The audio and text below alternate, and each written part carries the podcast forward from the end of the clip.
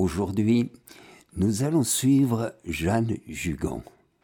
On est d'abord en Bretagne, puis en France, puis dans le monde entier, par son œuvre, l'œuvre des petites sœurs des pauvres. La vieillesse nous rend dépendants et fait apparaître la fragilité des liens familiaux et sociaux. Dans certaines sociétés, la vieillesse est estimée, valorisée. Dans d'autres, au contraire, elle est beaucoup moins, à cause d'une mentalité qui prône l'utilité immédiate et la productivité de l'homme. Une telle attitude amène souvent à déprécier ce qu'on appelle le troisième ou le quatrième âge. Et les personnes âgées elles-mêmes en viennent à se demander si leur existence est encore utile, supportable, non pas seulement pour elles, mais pour leur entourage. Avec une insistance croissante, on va jusqu'à proposer d'en finir par une mort volontaire pour résoudre les situations difficiles. Pour porter remède à cette attitude dépréciative, il est nécessaire de redécouvrir la valeur de la vie des personnes âgées. Dans ce but, il est urgent de se replacer dans la perspective juste, qui consiste à considérer la vie dans son ensemble et cette perspective, c'est l'éternité, dont la vie, dans chacune de ses étapes, est une préparation significative. Le temps de la vieillesse, lui aussi, a son rôle à jouer. Pour le prouver, le pape Jean-Paul II a proposé à l'Église et au monde un exemple convaincant. C'est Benoît XVI qui, le 11 octobre 2003, a canonisé Jeanne Jugan, qui avait reçu de l'Esprit Saint comme une intuition prophétique des besoins et des aspirations profondes des personnes âgées. Jeanne Jugan est née à Cancale, en Bretagne, près de Saint-Malo, le 25 octobre 1792. Elle est la cinquième de sept enfants. Son père disparaît en mer et Jeanne n'a que quatre ans.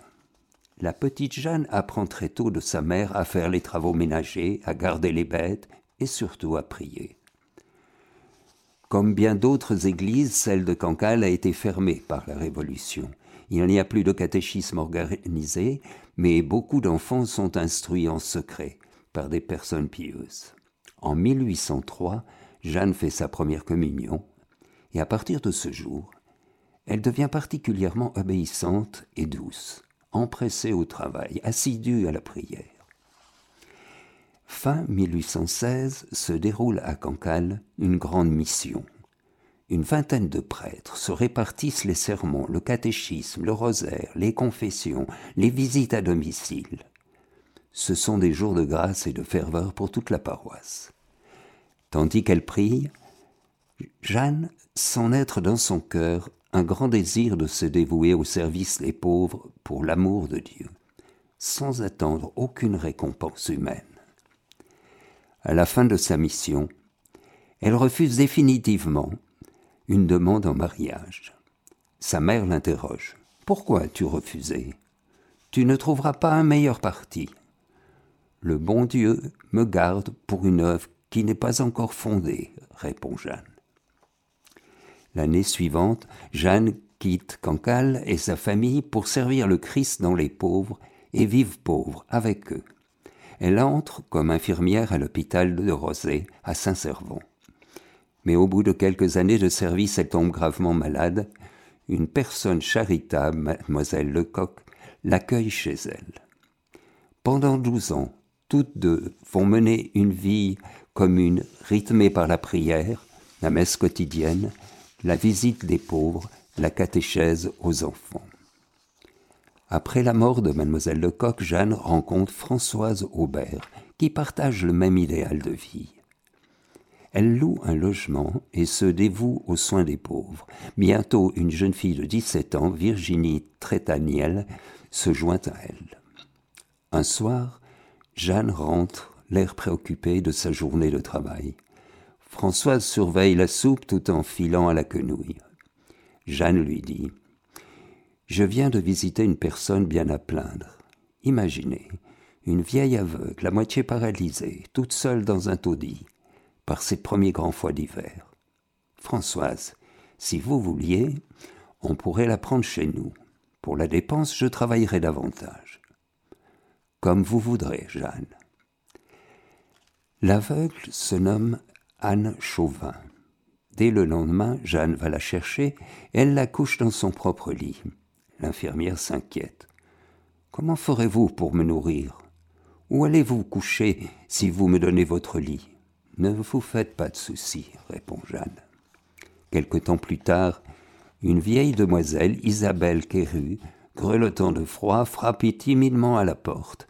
Elle a servi longtemps sans gage des maîtres ruinés. À leur mort, elle est demeurée sans abri, sans ressources. Isabelle, lui dit Jeanne, c'est le bon Dieu qui vous envoie. Restez avec nous. Une amie de Virginie, Marie Jamais, ne tarde pas à faire connaissance avec Jeanne et sa maisonnée. Le 15 octobre 1840, les trois amis fondent une petite association de charité dirigée par l'abbé Auguste Le Pailleur, vicaire du Saint-Servant. Françoise Aubert consent à les aider pour les soins et les raccommodages, mais s'estime trop âgée pour s'engager davantage. En revanche, une jeune ouvrière de 27 ans, très malade, Madeleine Bourg, recueillie et soignée par Jeanne, se joint au petit groupe.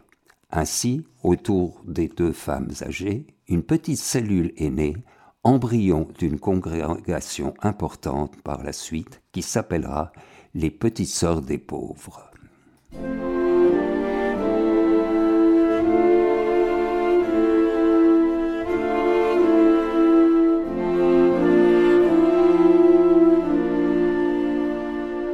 Bientôt, d'autres vieillards indigents demandent à être hébergés et les sœurs déménagent dans des locaux plus vastes. La générosité des amis et le revenu des sœurs, dont le travail fait vivre la maison, ne suffisent plus. Les bonnes vieilles qui avaient l'habitude de mendier disent à Jeanne Remplacez-nous, qu'était pour nous? Un religieux de Saint-Jean-de-Dieu engage la fondatrice à suivre ce conseil et lui offre son premier panier de quêtes. La fière nature cancalaise de Jeanne se révolte devant cette nécessité. Mais elle finit par s'y résoudre. On vous enverra en quête, mes petites filles, dira-t-elle plus tard aux novices. Cela vous coûtera. Moi, je l'ai faite aussi avec mon panier, cela me coûtait, mais je le faisais pour le bon Dieu et pour les pauvres. Telle est l'origine de la quête, ressource majeure des petites sœurs des pauvres. Dans ces tournées, Jeanne demande de l'argent, mais aussi des dons en nature, des légumes, des draps usagés, de la laine, un chaudron. L'accueil n'est pas toujours bon. Un jour, elle sonne chez un vieil homme riche et avare. Elle le persuade et reçoit une bonne offrande. Le lendemain, la quêteuse se présente à nouveau chez lui. Cette fois, il se fâche. Mon bon monsieur, lui répond-elle, mes pauvres avaient faim hier, ils ont encore faim aujourd'hui, et demain ils auront encore faim. Calmé, le bienfaiteur donne à nouveau et promet de continuer. Une autre fois, un vieux célibataire irrité la gifle. Humblement, elle lui dit Merci, cela c'est pour moi. Maintenant, donnez-moi pour les pauvres, s'il vous plaît. Tant de mensuétude ouvre le porte-monnaie du vieux garçon. Ainsi, avec le sourire, elle sait inviter les riches à la réflexion, à la découverte des besoins des pauvres, et la quête devient une véritable évangélisation, un appel à la conversion des cœurs. Jeanne Jugan a horreur de l'oisiveté. La Sainte Vierge était pauvre, se plaît-elle à dire. Elle faisait comme les pauvres, elle ne perdait pas de temps, car les pauvres ne doivent jamais rester sans occupation. S'étant procuré des quenouilles, des rouets, des dévidoirs, elle les met entre les mains des moins impotentes de ses pensionnaires. Celles-ci, fières d'apporter par leur travail quelques sous à la bourse commune, prennent un plus grand plaisir à la vie de leurs asiles. Peu à peu, Jeanne et ses amis s'organisent. Elles prennent un costume semblable au nom de religion, celui de Jeanne et Sœur Marie de la Croix. Et elle prononce des vœux privés d'obéissance et de chasteté. Un peu plus tard, elles ajouteront ceux de pauvreté et d'hospitalité. Par ce dernier, elles se consacrent à l'accueil des vieillards pauvres. Fin 1843, les sœurs ont à demeure une quarantaine de personnes, hommes et femmes. Le 8 décembre, elles procèdent à des élections et Jeanne est réélue supérieure à l'unanimité. Mais le 23 décembre, l'abbé Le Pailleur, de sa propre autorité, annule cette élection et désigne comme supérieure Marie Jamais, qui n'a que 23 ans. Jeanne en a 51. Il redoute en effet de ne pouvoir diriger la congrégation à sa guise avec Jeanne, dont l'expérience et la renommée le gênent. Jeanne regarde le crucifix accroché au mur, puis une statuette de la Vierge, et elle s'agenouille devant sa remplaçante pour lui promettre obéissance. Son rôle, désormais, sera celui de quêteuse. Une âme moins bien trempée aurait reculé devant la perspective de perdre le commandement d'une maison, organisée à son idée, pour devenir une mendiante. Dès le 24 décembre, malgré le jeûne rigoureux de cette vigile de Noël, Jeanne reprend ses tournées de quête. Qui dira les épreuves et les mérites de cette quête pleine d'angoisse, toujours faite en vue des nécessités du jour ou du lendemain? Il fallait sortir par tous les temps, subir la chaleur, le froid, la pluie, aborder toutes sortes de personnes, faire de longs trajets, porter de lourds fardeaux.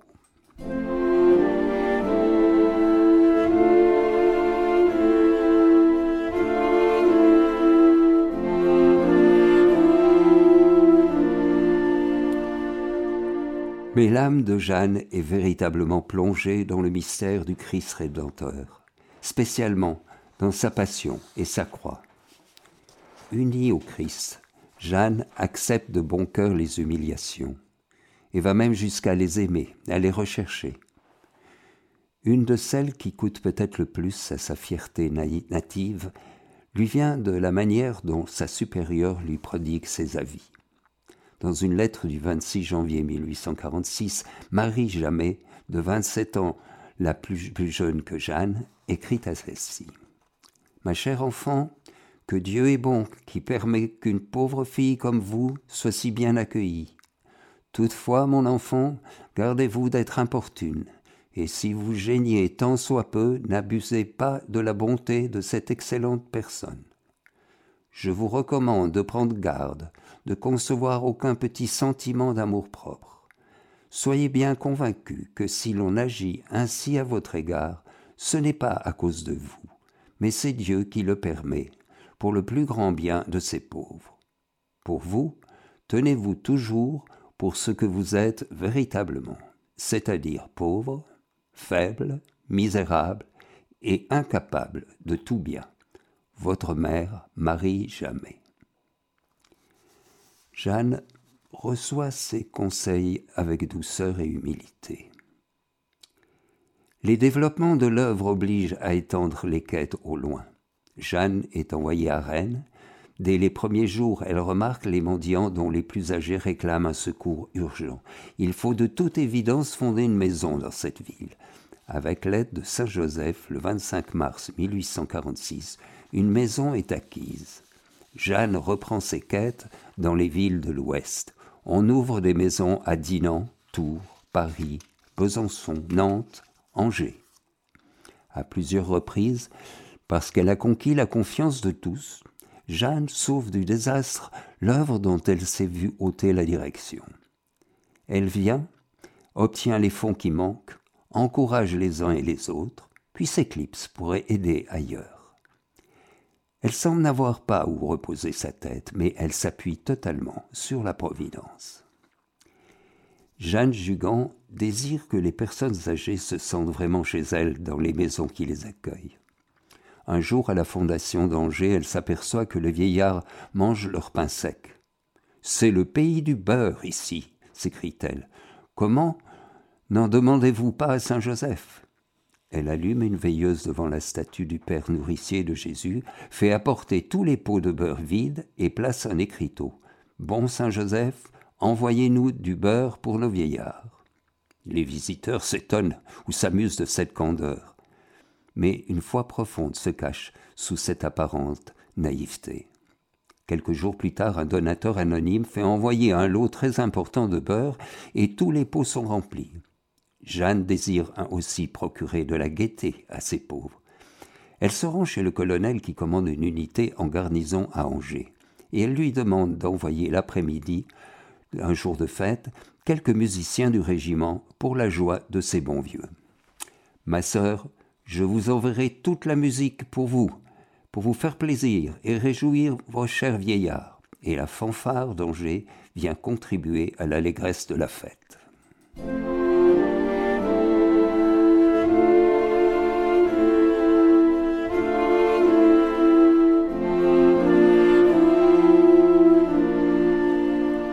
Mai 1852, l'archevêque de Rennes, où la maison mère des sœurs s'est installée, approuve officiellement les statuts de l'œuvre et lui donne pour nom Famille des petites sœurs des pauvres.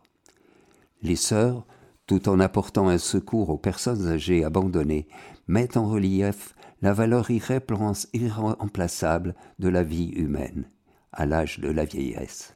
Leur témoignage acquiert une importance toute particulière pour notre époque, où les progrès de la technique, de la médecine entraînent une prolongation de la durée moyenne de vie. Un rôle d'évangélisation revient également aux personnes âgées. Dans beaucoup de familles, les petits-enfants reçoivent de leurs grands-parents les premiers rudiments de la foi. Les vieillards, même les plus malades ou ceux qui sont contraints à l'immobilité, peuvent aussi accomplir, pour le bien de l'Église et du monde, le service de la prière. À travers celle-ci, ils participent aussi bien aux douleurs qu'aux joies des autres. Ils rompent le cercle de l'isolement et de l'impuissance Puisant leur force dans la prière, ils deviennent capables de redonner courage par le témoignage d'une souffrance accueillie dans l'abandon à Dieu et la patience. Les personnes âgées trouvent l'occasion de compléter dans leur chair et dans leur cœur ce qui manque à la passion du Christ, en offrant l'épreuve de la maladie et de la souffrance, leur lot commun, à l'intention de l'Église et du monde. Cependant, pour cette mission, elles ont besoin de se sentir aimées et honorées, car il n'est pas facile d'accepter humblement la souffrance. Ainsi, les personnes éprouvées par de grandes souffrances sont parfois tentées d'exaspération, de désespoir.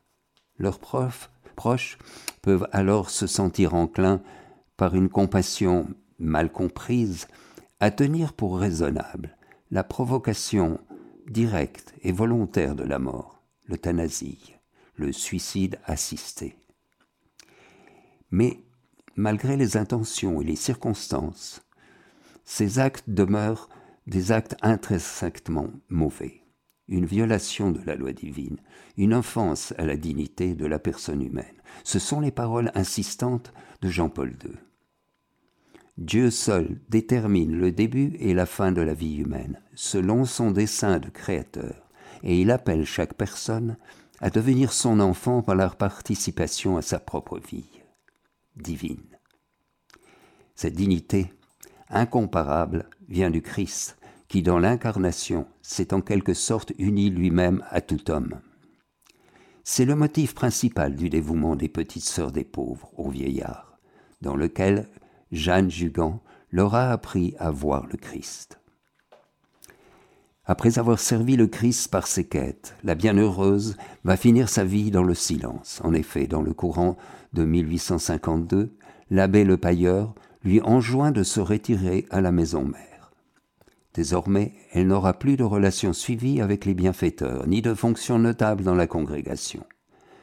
Elle vivra encore vingt-sept ans, cachée aux yeux des hommes, occupée à d'humbles tâches ménagères, sans aucune revendication, Très lucide sur sa situation, elle garde un cœur assez libre pour dire, en plaisantant à l'abbé Le Pailleur, Vous m'avez volé mon œuvre, mais je vous la cède de bon cœur.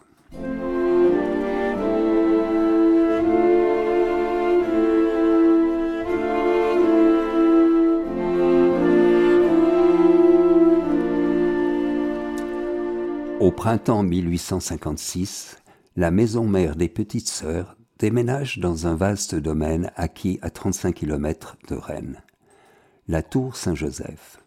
Là, Jeanne prodigue ses conseils spirituels aux novices. Aux heures difficiles, elle dit Allez trouver Jésus quand vous serez à bout de patience et de force, quand vous vous sentirez seule et impuissante. Il vous attend à la chapelle. Dites-lui Vous savez bien ce qui se passe, mon bon Jésus. Je n'ai que vous qui sachiez tout. Venez à mon aide. Et puis, allez, et ne vous inquiétez pas de savoir comment vous pourrez faire. Il suffit que vous l'ayez dit au bon Dieu, il a bonne mémoire. Elle insiste auprès des novices pour qu'elles ne multiplient pas trop les prières de dévotion. Vous lasserez vos vieillards, ils s'ennuieront, et ils s'en iront fumer même pendant le chapelet. Elle fait part aux jeunes de son expérience. Mes petites, il faut toujours être de bonne humeur. Nos petits vieillards n'aiment pas les figures tristes. Il ne faut pas craindre sa peine pour faire la cuisine comme pour les soigner quand ils sont malades. Être comme une mère pour ceux qui y sont reconnaissants et aussi pour ceux qui ne savent pas reconnaître tout ce que vous faites pour vous. Et pour eux d'abord. Dites en vous-même, c'est pour vous, mon Jésus.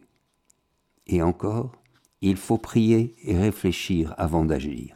C'est ce que j'ai fait toute ma vie. Je pesais toutes mes paroles. Dans les dernières années de sa vie, Jeanne parle souvent avec sérénité de sa mort, mais avant de partir, elle connaît une dernière joie. Le 1er mars 1879, Léon XIII accorde l'approbation définitive des constitutions des petites sœurs des pauvres. La congrégation compte alors environ 2400 sœurs et 177 maisons d'accueil. Le 29 août 1879, Jeanne-Marie de la Croix s'éteint doucement, après avoir dit Ô Marie, ma bonne mère, venez à moi, vous savez que je vous aime et que j'ai envie de vous voir. Une vie si humble devait porter beaucoup de fruits au seuil du troisième millénaire.